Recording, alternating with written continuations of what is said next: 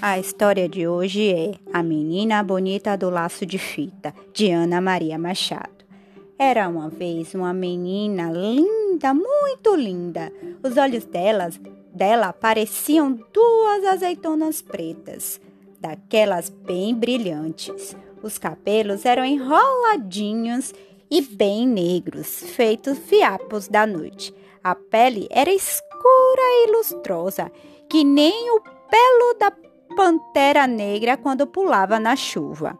Ainda por cima, a mãe gostava de fazer trancinhas no cabelo dela e enfeitar com laços de fita colorida. Ela ficava parecendo uma princesa das terras da África ou uma fada do reino do luar.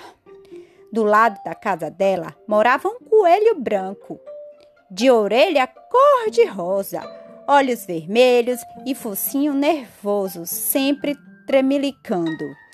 O coelho achava a menina a pessoa mais linda que ele já tinha visto em toda a vida e pensava: Ah, quando eu casar, quero ter uma filha pretinha e linda que nem ela. Menina bonita do laço de fita? Qual é o teu segredo para ser tão pretinha? A menina não sabia, mas inventou. Ah, deve ser porque eu caí na tinta preta quando era pequenina. O coelho saiu dali, procurou uma lata de tinta preta e tomou banho nela. Ficou bem negro, todo contente.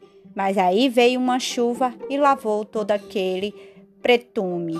Ele ficou branco novamente. Então ele voltou lá na casa da menina e perguntou outra vez: Menina bonita do laço de fita, qual o teu segredo para ser tão pretinha? A menina não sabia, mas inventou. Ah, deve ser porque eu tomei muito café quando era pequenina. O coelho saiu dali e tomou tanto café que perdeu o sono e passou a noite toda fazendo xixi mas não ficou nada preto. Então ele voltou lá na casa da menina e perguntou outra vez: Menina bonita do laço de fita, qual é o teu segredo para ser tão pretinha? Ah, a menina não sabia, mas inventou outra vez. Ah, deve ser porque eu comi muita jabuticaba quando era pequenina. O coelho saiu dali, se empanturrou de jabuticaba até ficar pesadão, sem nem conseguir sair do lugar. O máximo que conseguiu foi fazer muito cocozinho preto e redondo feito jabuticaba, mas não ficou nada preto. Por isso, daí a alguns dias, ele voltou lá na casa da menina e perguntou outra vez: Menina bonita do laço de fita, qual é o teu segredo para ser tão pretinha? A menina não sabia e já ia inventando outra coisa, uma história de feijoada. Quando a mãe dela, que era uma mulata, linda e risonha, resolveu se intrometer e disse: Artes da minha avó preta que ela tinha. Aí o coelho, que era bo bobinho, mas nem tanto, viu a mãe da menina que devia estar mesmo dizendo a verdade, porque a gente sempre se parece com os pais, os tios, os avós e até com parentes tortos. E, eles que, e ele queria ter uma filha pretinha e linda que nem a menina. Tinha era que procurar uma coelha preta para casar.